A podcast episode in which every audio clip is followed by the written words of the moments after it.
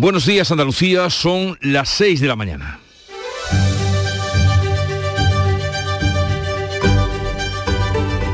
Despierta tu mente, descubre la realidad.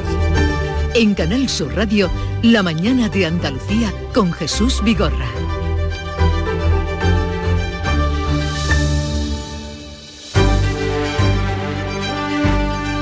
And the Oscar goes to everything. Todo a la vez en todas partes. Este es el título que esta madrugada aquí, Anochecer en Los Ángeles, más veces se ha repetido en la gala de los Oscar, hasta siete veces, llevándose Oscar a la mejor película, mejor dirección, mejor guion, además de tres actores principales. Dicen que es la primera vez que esto ocurría. Cuando se estrenó hace justo ahora un año en Estados Unidos, nadie pensaba que la locada historia, mezcla de comedia, ciencia ficción y kung fu, que cuenta todo a la vez en todas partes, iba a arrasar en la gala de los Oscar.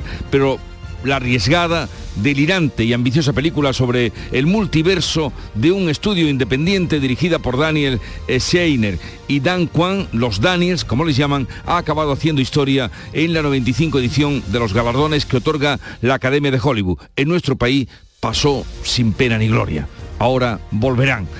Otra película en construcción real, esta como la vida misma, son las pensiones, cuya reforma seguirán negociando hoy el ministro José Luis Escribá con los agentes sociales. Los sindicatos están a favor de la propuesta que hizo el ministro el viernes, mientras que no lo ven tan claro la patronal y los representantes de los autónomos. Aún no hay fecha para la entrada en vigor de la reforma, ya que el gobierno ha deslizado que quiere llegar a un acuerdo con todos harto difícil ese consenso que por el momento no tiene asegurado. Veremos lo que da de sí la reunión de hoy o quién convence a quién. En Canal Sur Radio, la mañana de Andalucía con Jesús Vigorra. Noticias. ¿Qué les vamos a contar hoy con Paco Ramón? Buenos días, Paco. Muy buenos días, Jesús. Pero comencemos por el tiempo para hoy. Pronóstico. Tiempo con cielos poco nubosos, con intervalos de nubes altas y con temperaturas más altas de lo normal para esta fecha. Se van a superar los 27 grados, por ejemplo, en Málaga y Sevilla. Además, esta tarde se va a activar aviso amarillo por fuerte racha de viento en la costa de Granada y el poniente almeriense, donde se esperan olas de hasta 3 metros. Aún tendremos ese veranillo corto, nos dicen que ya se notaba ayer, pero donde hay eh, un ambiente cálido y de temperatura en ascenso es en la negociación de las pensiones. El gobierno y los agentes sociales van a seguir negociando hoy la reforma de las pensiones que el ministro de Seguridad, Seguridad Social, José Luis Escriba, ha pactado ya con Bruselas y con Unidas Podemos. Los empresarios y los trabajadores autónomos rechazan de plano la reforma porque aseguran hacer recaer la sostenibilidad del sistema sobre las espaldas de las empresas y los trabajadores. El próximo miércoles, por cierto, el ministro José Luis Escriba comparecerá en la Comisión del Pacto de Toledo del Congreso para explicar la reforma, un hito comprometido con la Unión Europea para acceder al cuarto pago de los fondos Next Generation. Sobre la reforma de las pensiones anunciada por el ministro José Luis Escriba, el presidente del Partido Popular, Alberto Núñez Feijó, ha condicionado la sostenibilidad del sistema a la creación de 1.700.000 puestos de trabajo. En una entrevista publicada por El Español, el dirigente popular ha acusado al gobierno de utilizar a los pensionistas y ha propuesto un cambio de política económica que sea atractiva, dicho, para las empresas. ¿Y qué tiene que hacer el gobierno? Facilitar que haya más empresas, que haya más actividad industrial, que haya más inversión en España y que haya una fiscalidad que incentive la inversión y que no la persiga. Desde el Ejecutivo, la parte socialista acusa a Feijó de meter miedo a los ciudadanos. Félix Bolaños. Y hoy el señor Feijó en una entrevista se dedica a sembrar el miedo a los pensionistas, cuando lo que estamos es precisamente garantizando la sostenibilidad del sistema. Es Podemos quien saca pecho de esta reforma y dice que es la más distributiva de la legislatura. Ione Belarra la reforma más redistributiva que hemos aprobado en toda la legislatura, más incluso que la reforma fiscal. Decían que era imposible, que no se podía garantizar la sostenibilidad del sistema de pensiones y lo vamos a volver a hacer. El pago de las pensiones supera los 190.000 millones, el 32,5% de los presupuestos generales del Estado, un año antes de que Bruselas recupere las reglas fiscales. De eso van a hablar hoy los ministros de Economía y Finanzas de la Eurozona que se reúnen para negociar cómo afrontar la elaboración de esas cuentas, las del año que viene, cuando la Comisión Europea va a volver a limitar el déficit y la deuda públicos tras cuatro años suspendidas por la pandemia. En nuestra comunidad, Juan Moreno, el presidente de la Junta, firmará hoy con los agentes sociales el pacto social y económico por el impulso de Andalucía. El presidente andaluz eh, va a presidir este mediodía el acto en el Palacio de San Telmo, donde va a reunir a la Confederación de Empresarios de Andalucía, los empresarios y a los sindicatos, comisiones y UGT. En esta legislatura es el primer pacto de esta naturaleza que se suscribe. Los dos anteriores estuvieron marcados por la crisis derivada de la pandemia. Y seguimos hablando de la coyuntura económica porque el 85% de los directivos de empresa creen que la situación es regular, mala o muy mala. Son opiniones que han sido analizadas en el informe Perspectiva España 2023 realizado por la consultora KPMG en, la, en colaboración con la COE. Además, el 62% descarta contratar a nadie en lo que queda de año. Sobre Andalucía, los empresarios son algo más optimistas, lo explica el presidente de la consultora, Juan Jocano. Este optimismo en la evolución de sus empresas se refleja en las expectativas de facturación para este ejercicio. La mayoría de los directivos encuestados prevé que aumente el Real Madrid se personará en el caso Negreira cuando el juez abra el procedimiento a las partes perjudicadas. Mientras el presidente del Barça, Joan Laporta, responde en Twitter que el Cruz Azulgrana es víctima de una campaña.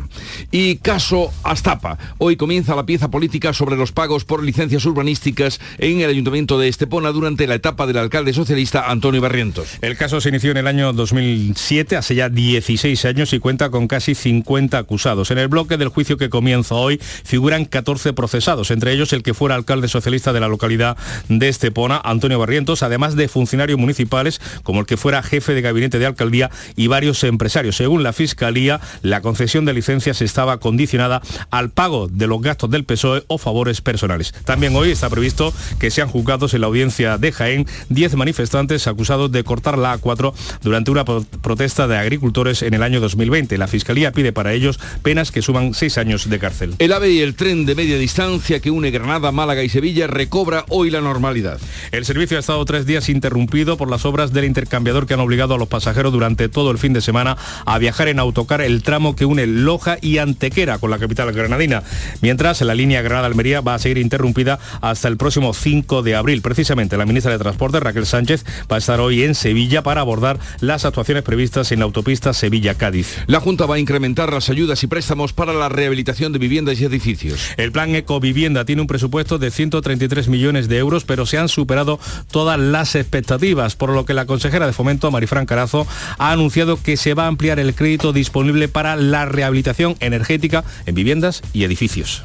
Y así poder aprovechar la oportunidad que nos ofrecen los fondos Next Generation y agotar hasta el último céntimo.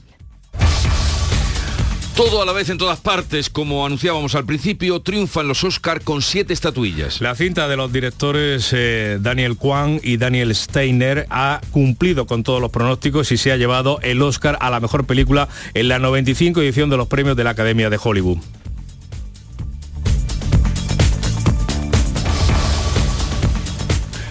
Además ha obtenido los galardones de mejor dirección y mejor actriz. Michelle Yeoh, mejor actor ha sido para Brendan Fraser por La ballena y Steven Spielberg se va de vacío con sus películas Los Fabelman, que es una película eh, que recuerda su memoria.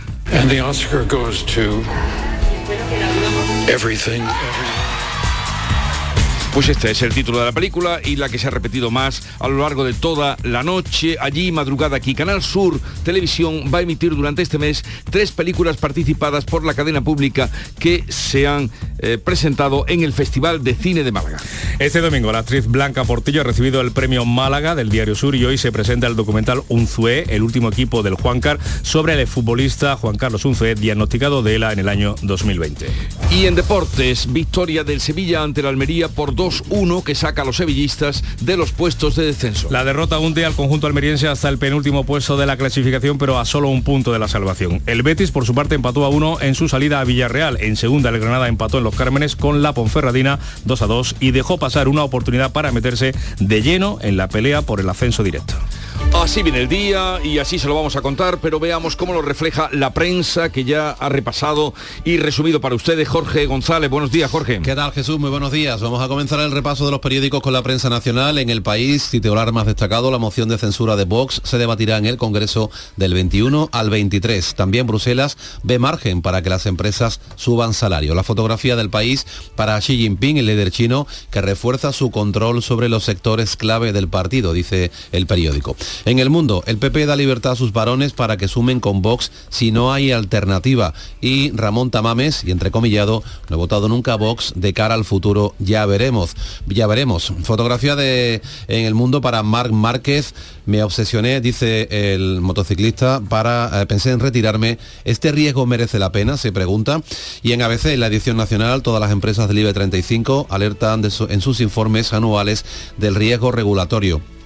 La fotografía en este ABC Edición Nacional para el Papa, que aparece saludando desde una ventana, dice Francisco, una década ajustada a la hoja de ruta. En cuanto a la prensa editada en Andalucía, Diario de Cádiz, unos surferos rescatan a una mujer en Santa María del Mar y el Tribunal Superior de Justicia de Andalucía revoca una reducción de condena por la ley del solo sí es sí. En el sur de Málaga, fotografía para Blanca Portillo recibiendo el premio Málaga Sur que reconoce su trayectoria dentro del Festival de cine malagueño, cuatro décadas de brillo es el titular y las universidades andaluzas adoptan el modelo exitoso de la FP Dual. En Ideal de Granada, nueva cita clave para desbloquear Rules, la presa, 30 años después de aprobarse el proyecto, y trabajadoras marroquíes eh, para salvar la campaña del espárrago. Y en Gualo Información por último, un tercio de los médicos de familia y de los pediatras no tienen el MIR y una empresa de Galaroza restaura el Lope de Vega de Sevilla. Ya lo contaremos después con más detalle, ustedes lo pueden leer en la prensa. Vamos ahora a la prensa internacional que nos trae Beatriz Galeano. Buenos días, Beatriz. Hola, buenos días. Vamos Pues, a empezar, ¿no? Empezamos con los Oscars, ¿no? Empezamos que con los también Oscar. están ya en la prensa. También en la prensa, está en todas las portadas de todos los medios, así que elijo, he elegido Los Angeles Times, ya que se celebra en Los Ángeles. Destacan las palabras de este periódico de Kewi Kwan y este titular, por favor, mantened vivos vuestros sueños. Es lo que ha dicho al recoger su galardón al mejor actor de reparto por todo a la vez en todas partes Y después de los Oscar, Corea del Norte. ¿Por qué? con una historia que parece de película, más bien de serie, porque ya tenemos decenas de capítulos. El periódico Rodon Simum cuenta con detalle cómo ha sido el lanzamiento de dos misiles de crucero. Un submarino lanzó estos dos misiles desde el área de la bahía de Gyeongpo, en el mar del este de Corea. Eh, te cuento después, si te parece, con más en detalle a las seis y media. En Estados Unidos, eh, pendientes estamos de la quiebra del banco en California. Pues sí, es uno de los temas centrales hoy en la prensa norteamericana. Dice el New York Times que los reguladores cierran otro banco y actúan para proteger los depósitos. El Tesoro, la Reserva Federal y la Corporación Federal de Seguros de Depósitos han dicho, han dado a conocer un plan para contener las consecuencias del colapso de Silicon Valley Bank. Este es un tema que sin duda va a traer eh, cola. Y por cierto, cuando se cumplen tres años de pandemia del COVID, ¿se habla algo en los periódicos del mundo de esa efeméride? Aparece, por ejemplo, precisamente en Le Monde, El Mundo, el periódico francés, lleva hoy un amplísimo reportaje sobre este tema. La epidemia de COVID está verdaderamente acabada en Francia, se pregunta y responde tres años después de su repentina aparición. La enfermedad está estabilizada, aunque sigue poniendo al sistema bajo presión. Dice Le Monde que entre 20 y 25 personas siguen muriendo cada día en Francia. A partir de las seis y media ampliaremos la información de la prensa internacional. Ahora, la mañana del Club de los Primeros que comenzó, como siempre, liderando Charo Padilla. Buenos días, Charo. Buenos días de lunes, que por cierto, maravilloso, de los, Oscars. Hoy hemos hablado de película en el Club de los Primeros. ¿y qué hemos recordado. Hoy cuánto daño tenemos. Pues mira, Ghost, Gris, eh, La vida es bella, de todo, de Nos todo. delatan. Sí, nos delata, nos delata muchísimo. Y hemos tenido una conversación muy interesante con Ramón, que es oyente del Club de los Primeros, que tiene eh, es bipolar. Entonces hemos abierto ese hueco a, a- a los enfermos mentales y él nos ha explicado en qué consiste su enfermedad, cómo la padece, cómo la sobrelleva y me parece una conversación muy interesante y muy necesaria. Y José Manuel de la Linde, ¿qué tenemos para hoy? Agenda del día de este 13 de marzo. Muy buenos días. Buenos Una días. de las citas del día es la reunión entre el gobierno y los agentes sociales. Hoy seguirán negociando la reforma de las pensiones eh, que el ministro de Seguridad Social, José Luis Escriba, ha pactado ya, como les venimos contando, con Bruselas y con Unidas Podemos. Una reforma que rechazan empresarios y trabajadores autónomos. También se reúnen hoy los ministros de Economía y Finanzas de la Eurozona para negociar cómo afrontar la elaboración de sus presupuestos el año que viene, cuando la Comisión Europea volverá a limitar el déficit y la deuda pública tras cuatro años suspendidas eh, por suspendido este eh, cambio por la pandemia. En Andalucía, Juanma Moreno firma hoy con los agentes sociales el pacto social y económico por el impulso de eh, una nueva Andalucía. Es el primer pacto de este tipo en esta legislatura de tribunales. En el caso Astapa, hoy comienza la pieza política sobre los pagos por licencias urbanísticas en el ayuntamiento de Estepona durante la etapa del alcalde socialista Antonio Barrientos. También está previsto que se sienten en el banquillo de la audiencia de Jaén 10 manifestantes por cortar la A4 durante una protesta de agricultores, esto en 2020. La Fiscalía pide penas que suman seis años de cárcel. El AVE y el tren de media distancia que une Granada, Málaga y Sevilla recobra hoy la normalidad. El servicio ha estado tres días interrumpido por obras. La línea Granada-Almería seguirá interrumpida hasta el 5 de abril. Y por último, la ministra de Transportes, Raquel Sánchez, estará hoy en Sevilla para abordar las actuaciones previstas en la autopista Sevilla-Cádiz. Se espera que el gobierno concrete las conexiones de la AP4 con la Nacional Cuarta y también un avance sobre las posibilidades de abrir un tercer carril. Y ahora pongamos un poco de música que nos llega desde Canal Fiesta Radio. Vuelvo mañana y tú te fuiste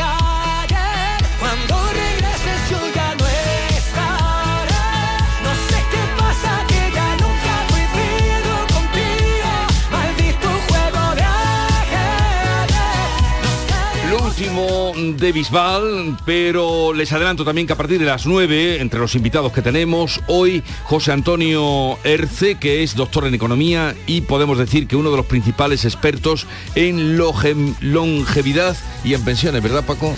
Lo es, lo es, lo es. Lo tendremos para ver si nos aclara la pregunta que todos se hacen. ¿Cómo queda de lo mío? ¿Qué hay de lo mío? ¿Hasta cuándo vamos a poder seguir pagando las pensiones? ¿Cuándo me puedo jubilar? Eso lo vamos a preguntar a partir de las 9 de la mañana. Y luego eh, tendremos muchas cosas, pero que sepan que a partir de las eh, 11 y media estará por aquí el SATU, el famoso SATU de SFDK, que ya sabéis, eh, ha convertido el barrio pinomontano en centro turístico de todos los seguidores del rap. Del que rap, cuando visitan, musical. cuando no, no, cuando visitan esta ciudad, mm, esos los seguidores van, comienzan por allí, por una visita a Pinomontano. En fin, que tenemos una mañana como siempre atractiva para ustedes desde ahora y hasta las 12. Por el momento sigue la información con Paco Ramón. La mañana de Andalucía. Comprometida con la inclusión social y la igualdad de oportunidades, la Diputación de Huelva impulsa la construcción de un nuevo centro polivalente para la cultura y la formación en la barriada San Rafael de Gibraleón. EDUSI, Vive tu Ría, Rías de Huelva 2020. Una manera de hacer Europa. Proyecto cofinanciado por la Diputación de Huelva y la Unión Europea a través del Fondo Europeo de Desarrollo Regional. La mañana de Andalucía en Canal Sur Radio. Noticias con Francisco Ramón. 6 y 18 minutos, el Ministerio de Seguridad Social y los agentes sociales se van a ver hoy de nuevo las caras para tratar de avanzar en la negociación de esa reforma de las pensiones que el ministro José Luis Escribá ha pactado ya con Bruselas y también con el ala morada del gobierno. Los empresarios y los trabajadores autónomos rechazan de plano la reforma porque aseguran hacer recaer la sostenibilidad del sistema sobre las espaldas de, los, de las empresas y de los trabajadores. El vicepresidente de la COE, Lorenzo Amor, acusa al gobierno de voracidad fiscal y advierte de los efectos que tendrá para la creación de empleo incrementar todavía más los costes salariales. supone esta reforma una subida generalizada de las cotizaciones. El gobierno quiere pagar la fiesta de las pensiones apretando más y más a los autónomos, a las empresas, con una importante subida de las cotizaciones, con una importante subida de eh, los costes laborales. Los sindicatos lo ven de otra manera y hablan de nuevos derechos y de un cambio de paradigma radical, según el secretario general de Comisiones Obreras, Unai Sordo. El cambio de paradigma es radical. Lo que pasa que no quiero especular más hasta no ver el texto y hasta no dar recorrido a la negociación, porque ya digo también que los sindicatos vamos a llevar propuestas propias.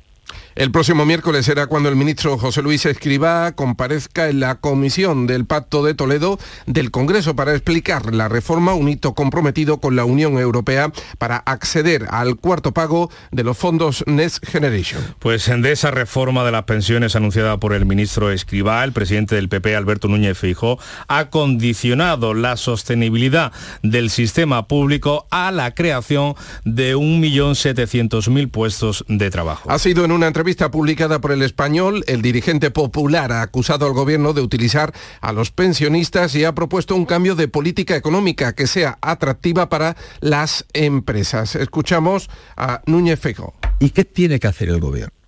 Facilitar que haya más empresas, que haya más actividad industrial, que haya más inversión en España y que haya una fiscalidad que incentive la inversión y que no la persiga. Esto entiendo que va a ser eh, el cambio político sustancial. Desde el gobierno, el ministro de la presidencia, Félix Bolaños, ha acusado a Feijó de meter miedo a los españoles. Y hoy el señor Feijó en una entrevista se dedica a sembrar el miedo a los pensionistas, cuando lo que estamos es precisamente garantizando la sostenibilidad del sistema. Pues, eh, Podemos ha sacado pecho de la reforma de las pensiones y la califica, la califica como la más distributiva de la legislatura. Así lo dice la secretaria general de los Morados, Ione Belarra. Todo eso lo vamos a abordar con una reforma de pensiones que es probablemente, compañeros y compañeras, la reforma más redistributiva que hemos aprobado en toda la legislatura, más incluso que la reforma fiscal. Decían que era imposible que no se podía garantizar la sostenibilidad del sistema de pensiones y lo vamos a volver a hacer.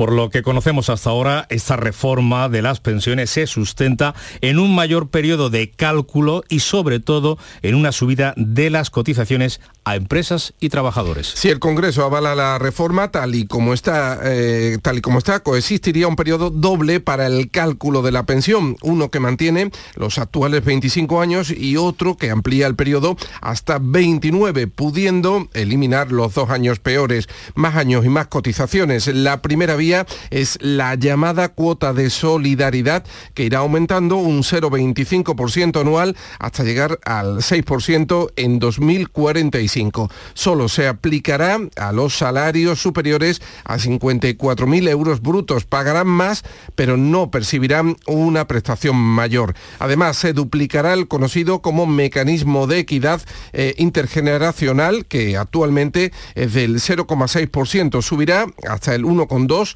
en 2029 y grabará las bases, las bases eh, máximas, el IPC, más eh, 1,2%. También se incrementa el complemento de brecha de género. El pago de las pensiones supera ya los 190.000 millones de euros en nuestro país, casi eh, el más del 32% de los presupuestos generales del Estado que están vigentes, vigentes un año antes de que Bruselas vuelva a recuperar las reglas fiscales de austeridad. Los ministros de Economía y Finanzas de la eurozona se reúnen hoy para negociar cómo afrontar la elaboración de sus presupuestos el año que viene, cuando la Comisión Europea volverá a limitar el déficit y la deuda eh, pública tras cuatro años suspendida por la pandemia. De entrada, Bruselas quiere que sean los estados eh, quienes eh, propongan su propia senda de ajuste. En lo que respecta a España, el gobierno prevé un déficit público del 3,9% este año y del 3,3% el que viene.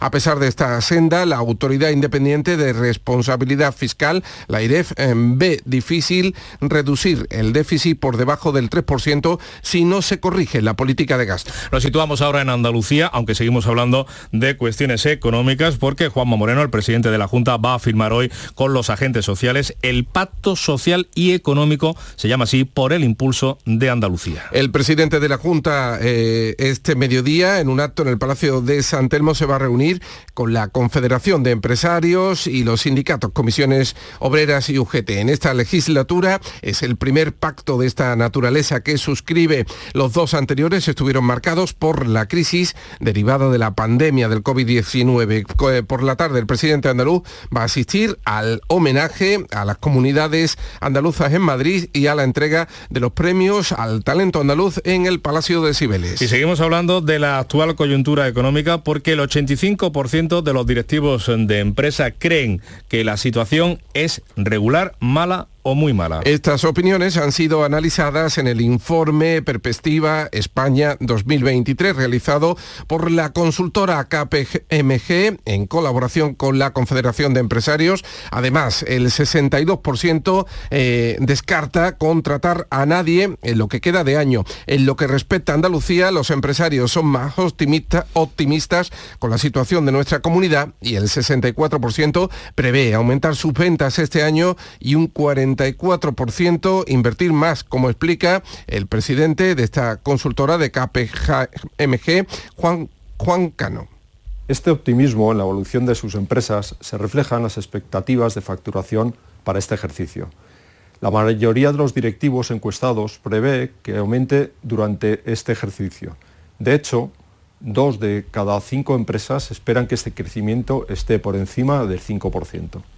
Los directivos andaluces siguen enfocados en la interna- internacionalización de sus empresas y esperan cosechar este año un nuevo récord de exportaciones. Más asuntos. El Real Madrid se va a personar en el caso Negreira o Bar- Barça Gate cuando el juez abra el procedimiento a las partes perjudicadas. Cuéntanos, Javier Ronda. El Madrid entra de lleno en el caso Negreira. El Club Blanco en un comunicado informa que ante las graves acusaciones realizadas por la Fiscalía contra el Barcelona, dos de sus expresidentes Bertomeu y Rosell y los eh, directivos Soler y Grau sobre la base de potenciales delitos, entre otros, de corrupción en el ámbito deportivo y las relaciones del Barça con quien fuera vicepresidente del comité de árbitro José María Negreira, el Madrid dice que se va a personar en el caso.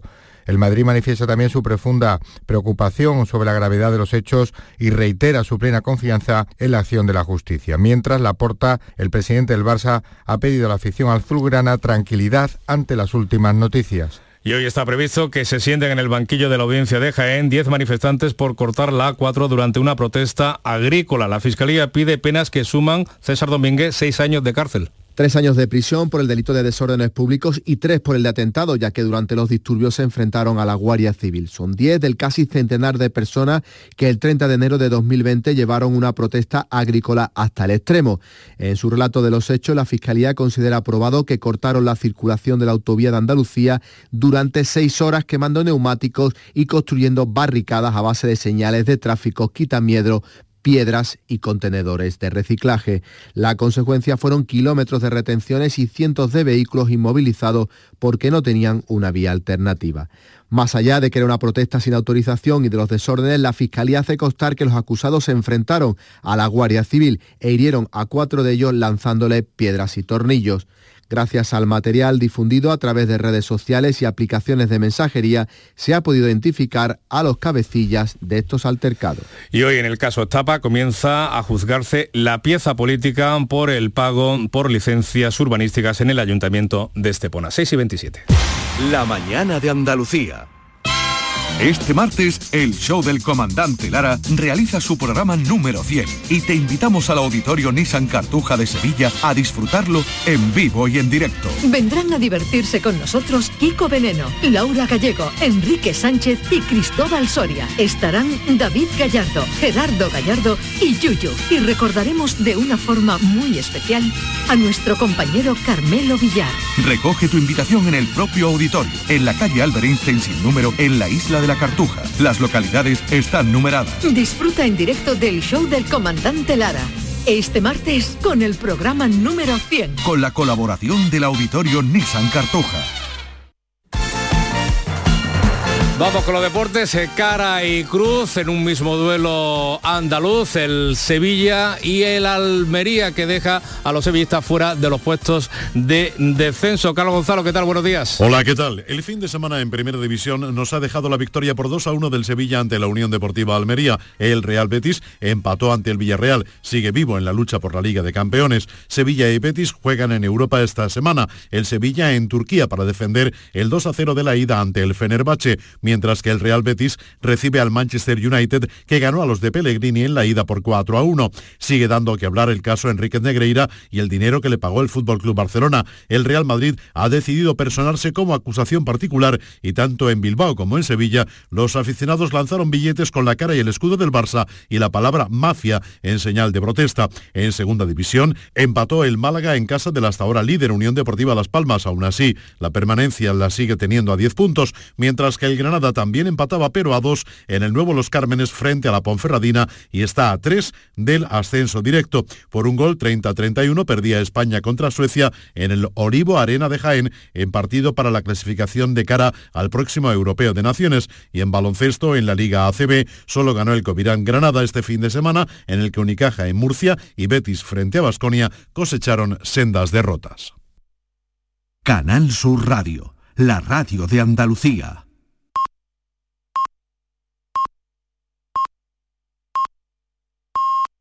Andalucía son las seis y media de la mañana. La mañana de Andalucía con Jesús Vigorra.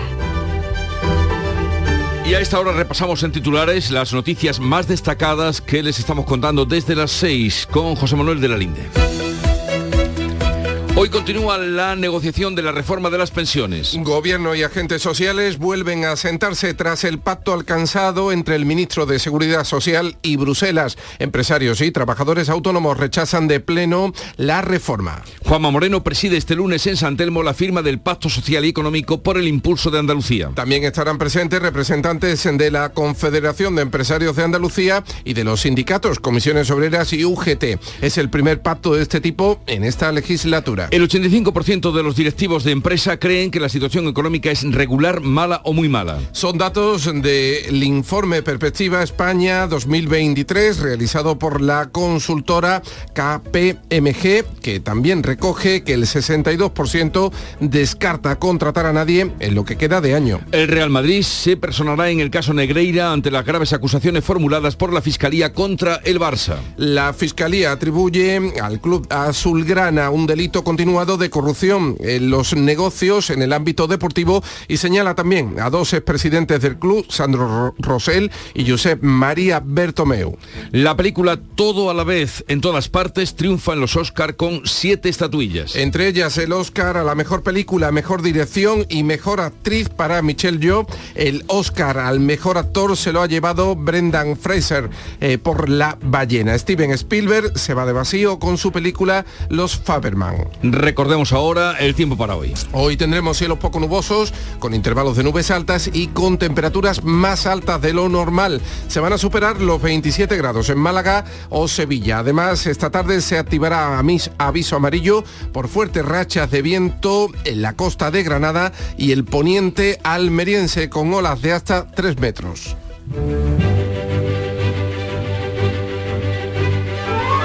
En la festividad de San Ramiro de León fue un monje benedictino que vivió en el monasterio de San Clodio de León durante el siglo V, durante la época de las invasiones germánicas, por lo que cuando llegaron los arrianos fue martirizado junto a 12 compañeros. Y tal día como hoy, pero de 1841, se inauguraba el ferrocarril de Sevilla a Cádiz, que debería ser de los primeros que circularon por Andalucía, ¿no? Más o menos siguen igual. No, hombre, no. Hombre, no, no. Hay, hay una... Hay una Ha mejorado, ha si me dijeras Algeciras, pero aquí hay una gran diferencia. Y tal día como hoy, 2013, en la Ciudad del Vaticano, el cónclave de entonces eligió como papa al argentino Jorge Mario Bergoglio, quien adopta el nombre de Francisco. Habemus papam. Eminentissimum ac reverendissimum Dominum, Dominum Georgium Marium, Sancte Romani Ecclesiae Cardinalem Bergoglio. I miei fratelli cardinali sono andati a prenderlo quasi alla fine del mondo. Y fue, mis hermanos cardenales han ido a, tomar a este papa casi al fin del mundo, decía. Sí, eso ocurrió en la tarde, la tarde del 13, mm, el 13 de marzo de 2013. Y la cita que traigo hoy es de él, claro, y, y, mm, alusiva también a la prensa, a los medios de comunicación. Dice, hay que despertar la palabra, porque cada palabra tiene dentro de sí una chispa de vida y este es el primer deber del comunicador. Ahí lo dejo. La Viniendo de la iglesia, la palabra. La palabra, la palabra y esa chispa de vida que hay que despertar. Vamos a despertar ahora o retomar la prensa del día que tiene resumida para ustedes Jorge González. Segunda entrega, Jorge. Vamos a ello. Comenzamos con la prensa editada en Andalucía. Diario de Sevilla, el cultivo de marihuana causa el 60% de las averías eléctricas. Los empleados de Endesa, dice este periódico, tienen que acudir a trabajar escoltados y encapuchados. Y también a prisión por gastar el dinero del anciano al que cuidaba. Usó su tarjeta en viajes en hoteles de lujo. La fotografía de, de portada del diario de Sevilla para el fútbol. El Sevilla un suspiro, victoria 2 a 1. Y el empate de valor para el Betis en Villarreal, empate a 1. En Ideal de Granada, nueva cita clave para desbloquear Rules 30 años después de aprobarse el proyecto. Dice el Ideal, el gobierno re- recibe hoy a los regantes para buscar una solución a la financiación de las canalizaciones. También Fotografía de portada para el deporte, empate ayer en del Granada con la Ponferradina, a- Ponferradina a 2 en el último segundo, dice Ideal. Sur de Málaga, las universidades andaluzas adoptan el modelo exitoso de la FP Dual. La Junta de Andalucía ya ha presentado el proyecto que va a llevar la enseñanza superior, un sistema que consigue un nivel óptimo de inserción laboral. Fotografía de portada para el Festival de Cine para Blanca Portillo, recibiendo el premio Málaga Sur que reconoce su larga trayectoria, cuatro décadas de brillo. Diario de Cádiz, el Tribunal Superior de Justicia de Andalucía revoca una reducción de condena por la ley del solo sí es sí. La audiencia de Cádiz había bajado a tres, de tres a dos años la pena, pero el alto tribunal lo ha anulado. También unos surferos rescatan a una mujer en Santa María del Mar, dice el diario. En Huelva Información, un tercio de los médicos de familia y de los pediatras no tienen el MIR y una empresa de Galaroza restaura el Lope de Vega de Sevilla. También la foto de portada, como la mayoría de la prensa hoy lunes, para el fútbol, gol y respiro. El decano vence por la mínima al Granada B para afianzar su segunda plaza. La voz de Almería, Almería líder andaluza en accidentes laborales mortales. En 2022 se produjeron 9.248 accidentes en el trabajo, dejando 26 En cuanto a la prensa nacional, el país, la moción de censura de Vox se debatirá en el Congreso del 21 al 23, ya le pone fecha el país a esta moción. Batet inicia hoy el trámite de la votación del candidato Tamames.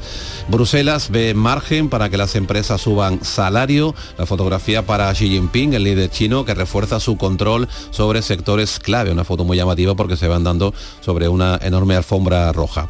En el mundo, el PP da libertad a sus varones para que sumen con Vox si no hay alternativa. Y también Ramón Tamames, entrecomillado, dice, no he votado nunca Vox, de cara al futuro ya veremos. La fotografía para el deporte, para Marc Márquez, para el seis veces campeón del mundo. Me obsesioné, pensé en retirarme, dice Marc Márquez, y se pregunta, ¿todo este riesgo merece la pena?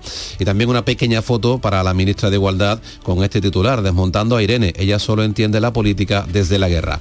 ABC, en su edición nacional, todas las empresas del IBEX 35 alertan en sus informes anuales del riesgo regulatorio. Las compañías identifican en sus memorias como peligros en España la litigiosidad, la inestabilidad jurídica y el aumento de la presión fiscal. Fotografía en ABC para el Papa, saludando desde una ventana ayer, este, este domingo, eh, con este titular, Francisco, una década ajustada a la hoja de ruta. Y un par de digitales, el diario.es con este titular, un juez investiga la licencia concedida por la alcaldesa de Marbella a la discoteca del tiroteo durante el cumpleaños de Froilán y en el confidencial, Sánchez fija el cierre de la agenda legislativa en Semana Santa para centrarse en la campaña tras la moción de censura de Vox. Pues vamos ahora con la segunda entrega de la prensa internacional. Empezamos con los Oscar, que también figuran, lógicamente, hoy en toda la prensa.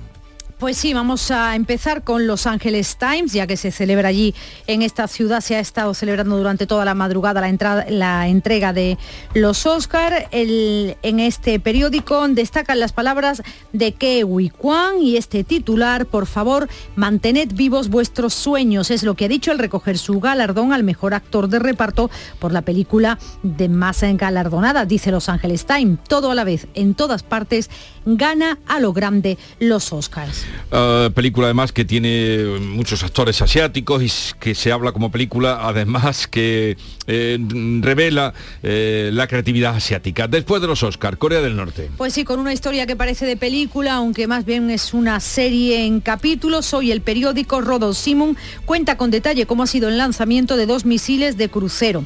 Un submarino los ha lanzado desde el área de la bahía de Geonpo en el mar del este de Corea. Fue en la madrugada del el domingo, del sábado al domingo. El sistema es fiable, dice este periódico, y se ha inspeccionado la operación para el ataque terrestre submarino de varias unidades, que es otra parte importante de la disuasión nuclear de la República Democrática de Corea del Norte. Hay reportajes, de hecho, me llama la atención, de guerra en varios medios. La guerra de Ucrania también ha traído a los periódicos del mundo reportajes sobre sus propios militares. En Francia, por ejemplo, el Le Figaro tienen un reportaje sobre los militares franceses, intimidación, interferencias, espionaje, cómo vigilan las fuerzas francesas el espacio. Y en Nicaragua el tema de hoy es la ruptura de relaciones diplomáticas con el Vaticano. Pues esa es una noticia que se conoció hace unos días y ahora la prensa de Nicaragua dice, se llama así el periódico, dice que el gobierno calificó de noticia falsa la ruptura de relaciones diplomáticas con el Vaticano, aunque admitió la suspensión de las mismas. Precisa que la información fue divulgada por fuentes aparentemente vinculadas con la Iglesia Católica y buscando qué dice el Vaticano del tema. Encuentro que hoy se cumplen 10 años del nombramiento, lo decías tú antes, del Papa Francisco, así que en el Vaticano News y en el Observatorio Vaticano lo llevan abriendo sus portadas. El Papa Francisco, 10 años de celo misionero por caminos de misericordia y paz, dice el Observatorio. Han pasado 10 años, día en el que Jorge Mario Bergoglio fue elegido para la sede de San Pedro. El pontificado del Papa Francisco ha estado marcado por una pasión por la evangelización y un camino constante para reformar la Iglesia y hacerla más misionera. En Grecia colea el asunto del accidente del tren a finales de febrero que ocurrió, pero hay otro tema que ha ocupado las páginas de la prensa. Pues si lo publica, por ejemplo, el periódico Tanea las Noticias, la policía baraja la posibilidad de que haya varias personas implicadas en la detención de un hombre de 54 años acusado de violar a una niña de 15 en Colonos. Han investigado los móviles de la estudiante y de este hombre. Es un asunto que ha conmocionado al país heleno y que y plantea además que haya varios cómplices que ayudaron a este hombre. Y en Estados Unidos, pendientes de la quiebra del Silicon Bank, un banco de California que tendrá muchas repercusiones. Pues sí, hoy está el mundo también pendiente de eso y de las bolsas cuando abran en Europa. Es uno de los temas centrales de la prensa norteamericana. Dice, por ejemplo, el New York Times que los reguladores cierran otro banco y actúan para proteger los depósitos. Anunciaron el domingo que se había cerrado otro banco y que el gobierno se aseguraría de que todas eh, las eh, personas que tuvieran depósitos en el Silicon Valley Bank, que quebró el viernes, iban a ser reembolsados en su totalidad. Hoy ya pueden sacar el dinero de sus eh, bancos. Veremos a ver qué ocurre cuando empiecen a, sacar. Y cuando se cumplen tres años de la pandemia del COVID o de la víspera, se habla en los periódicos del mundo de esta efeméride. Por ejemplo, en Le Monde, El Mundo, el periódico francés, lleva hoy un amplio reportaje sobre el tema. Se pregunta si Francia está, en Francia ya está acabado el COVID y se responden también que tres años después la enfermedad está estabilizada, pero que entre 20 y 25 personas siguen muriendo cada día en Francia. Eh, gracias Beatriz Galeano. Sigue la información ahora en Canal Sur Radio con Paco Ramón. Días lluviosos hay muchos, días soleados también, pero días únicos con ofertas únicas en Dacia hay muy pocos. Por eso, aprovecha ahora nuestros días únicos Dacia con ofertas especiales únicamente del 10 al 20 de marzo y pide ya tu Dacia. Reserva tu cita en dacia.es. Descúbrelo en la red Dacia de Andalucía. Cercanía. Las historias que pasan en nuestra tierra Andalucía en profundidad. Actualidad, el cafelito de siempre. Así es la tarde de Canal Sur Radio con Mariló Maldonado. Tres horas para disfrutar de una radio emocionante. Andalucía, son las 3 de la tarde. La tarde de Canal Sur Radio con Mariló Maldonado. De lunes a viernes desde las 3 de la tarde. Más Andalucía. Más Canal Sur Radio. La mañana de Andalucía en Canal Sur Radio. Noticias con Francisco Ramón. 6 y 43 minutos de la mañana abrimos página de sucesos. Ha pasado ya su primera noche en prisión el hombre detenido en Coria del Río, en la provincia de Sevilla, por robarle la tarjeta de crédito al anciano que había estado cuidando y gastarse 11.000 euros. Fue la viuda de este anciano quien se percató de los movimientos bancarios que había estado haciendo su cuidador. Tras denunciarlo a la Guardia Civil salió a la luz también que el hombre había robado joyas y las había vendido para realizar eh, todo tipo de compras a través de Internet, desde entradas a parques temáticos, hoteles de lujo en Madrid, comidas, eh, viajes, tecnología o incluso muebles para su propio hogar. Gracias a la investigación de los agentes pudieron comprobar que no solo había extraído ese dinero de la cuenta bancaria, sino que además le había robado joyas por valor de 1.300 euros de su vivienda y de Y en Granada, dos jóvenes han sido detenidos por la explosión de un piso del centro de la capital. La policía les atribuye delitos de tráfico de drogas. En esa explosión resultaba herido de gravedad uno de los tres inquilinos que compartían vivienda, que tuvo que ser trasladado al Hospital Virgen del Rocío de Sevilla, donde está ingresado actualmente en la UCI. Portavoces policiales han confirmado que la explosión podría deberse a la manipulación de sustancias realizadas, utilizadas en el tráfico de estupefacientes. Y a 80 días de las elecciones municipales en Juanma Moreno ha criticado que los ministros que visitan Andalucía vienen, dice, a insultar a su gobierno. En un acto de partido, el presidente andaluz y del PP ha criticado la romería de ministros, palabras textuales, del gobierno de España que vienen a nuestra tierra a insultar, ha dicho, al gobierno de la Junta de Andalucía. Yo tengo aquí todos los días una romería de ministros y ministras que lo único que vienen es a insultar al gobierno de Andalucía y a incorporar nuevos bulos a la política pública de Andalucía. Aquí vamos a pelear con uñas y dientes para tener la mejor sanidad pública, la mejor educación pública y los mejores servicios públicos. Por su parte, la vicesecretaria general del PSOE y ministra de Hacienda, María Jesús Montero, ha alertado sobre los que hacen mucho ruido, ha dicho, para desmovilizar el voto de cara al 28M. No le dan valor, estos están a lo de siempre, todos se pelean, no, no tienen nada que ver con los intereses de los ciudadanos y van a seguir haciendo ruido y van a seguir atacando, porque lo que quieren es desmovilizar el voto.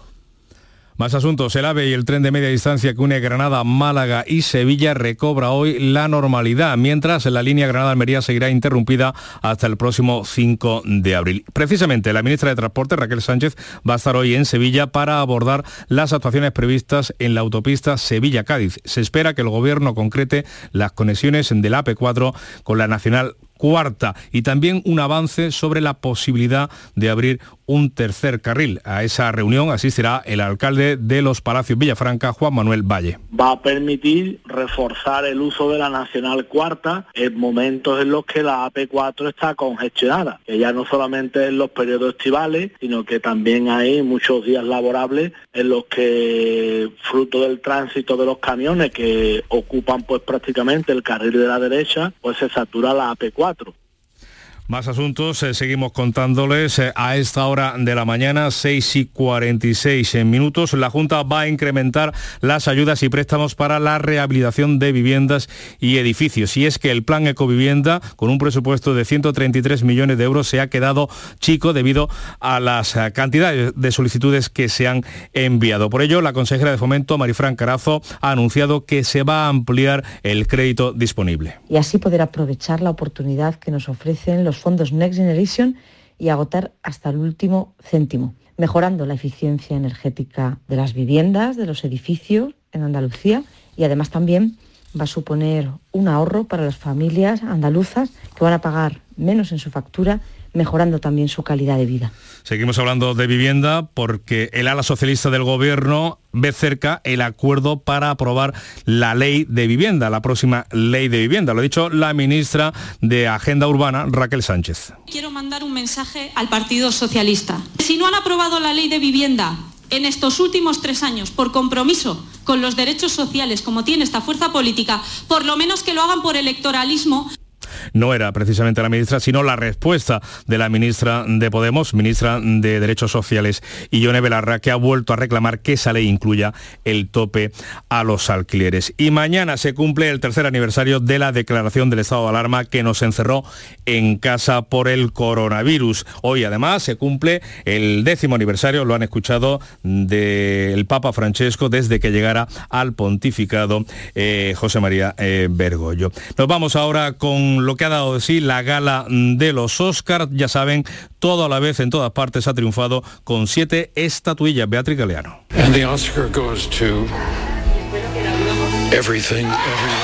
Estas palabras son las que más se han repetido a lo largo de la gala siete veces, entre ellas a Mejor Dirección, Mejor Actriz para Michelle Yeoh, también Mejor Actriz de Reparto para Jamie Lee Curtis y Mejor Actor de Reparto para Kewi Kwan, de origen asiático. Su discurso ha sido uno de los más emotivos. Hablaba de un sueño cumplido. Mi madre tiene 84 años y nos está viendo desde casa. Mamá, hemos ganado. Historias como esta solo ocurrían en las películas. No me puedo creer que me haya ocurrido a mí. This is the American dream. Esto es el sueño americano. Por favor, mantened vivo vuestros sueños. También mejor película para esa misma cinta y de nuevo el origen inmigrante de uno de sus directores emocionaba al público, Daniel Wang. Todos somos subproductos de nuestro contexto, todos somos descendientes de algo y de alguien y quiero reconocer mi contexto, mis padres inmigrantes, mi padre que se enamoró de las películas porque necesitaba escapar del mundo y me transmitió ese amor. Pues eh, esa película que se ha llevado siete estatuillas de la Academia, todo a la vez y en todas partes, ahora lo que toca es la información local en Canal Sur Radio y Radio Andalucía Información cuando llegamos a las 7 menos 10 minutos de la mañana. Canal Sur, la radio de Andalucía.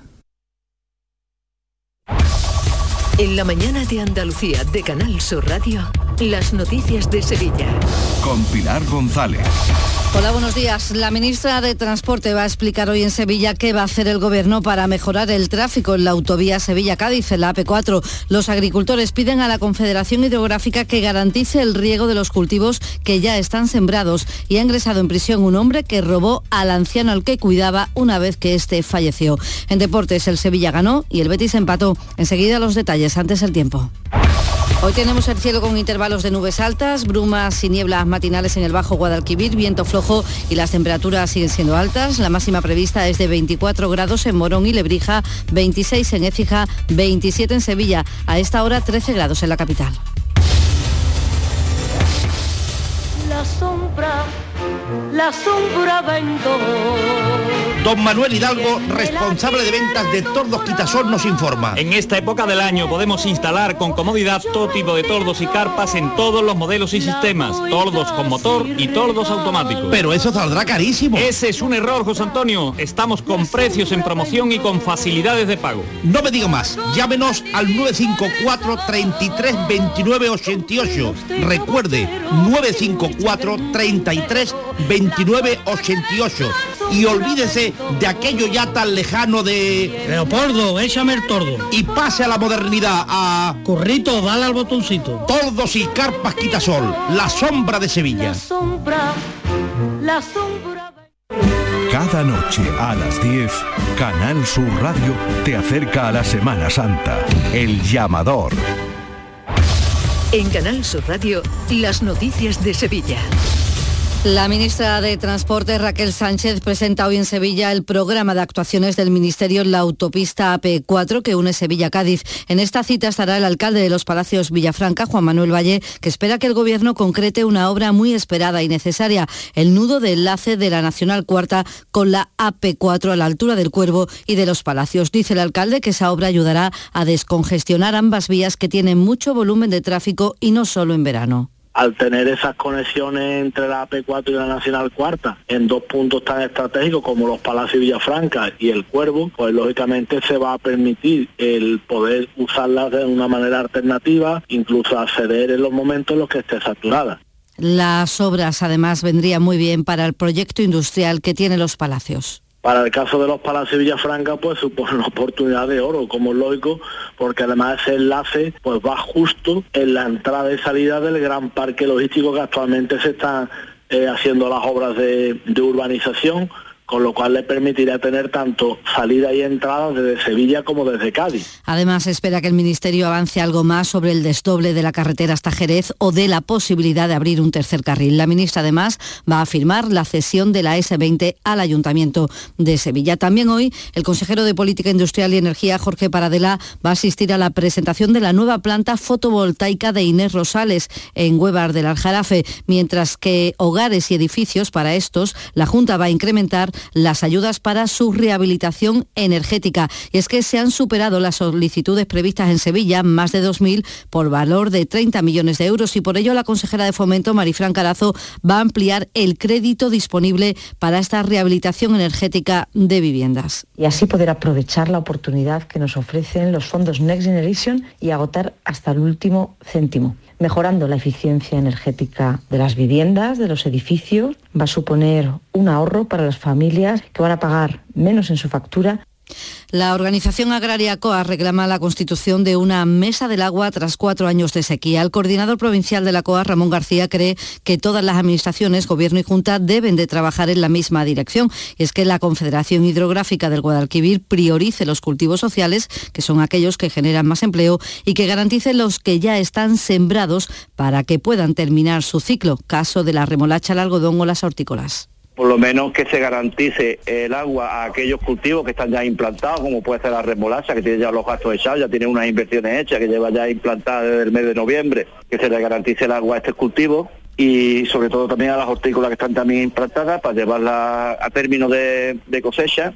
en política les contamos que el Comité Provincial del PSOE aprueba hoy las listas de los 106 municipios de Sevilla para las elecciones municipales del 28 de mayo. El objetivo que se marca el PSOE lo dice su secretario general en Sevilla, Javier Fernández. Renovar las 72 alcaldías que tenemos, recuperar algunos gobiernos en los que en estos cuatro años los ciudadanos nos colocaron en la alternativa y ganar 72 alcaldías nos dará otro de nuestros grandes objetivos, que es gobernar la provincia de Sevilla y la Diputación Provincial. El candidato del PP a la alcaldía de Sevilla, José Luis Sanz, se ha reunido con vecinos de Jardines de Hércules donde sus vecinos se encuentran totalmente abandonados. Falta de limpieza, falta de seguridad, faltan sobre todo equipamientos e infraestructura. Voy a trabajar para todos los barrios de Sevilla, Conmigo no habrá barrios de primera ni barrios de segunda. Y la candidata de Podemos a la alcaldía de la capital, Susana Hornillos, dice que en las próximas elecciones está en juego la gestión de unos presupuestos muy importantes con fondos europeos. La cuestión es, o lo gestionamos personas que creemos en lo público y tenemos como prioridad a la mayoría social, como Podemos, o lo gestionan empresas privadas, multinacionales como Endesa, Iberdrola o Ferrovial, que solo se preocupan de sus multimillonarios beneficios que poco o nada tributan en nuestro país.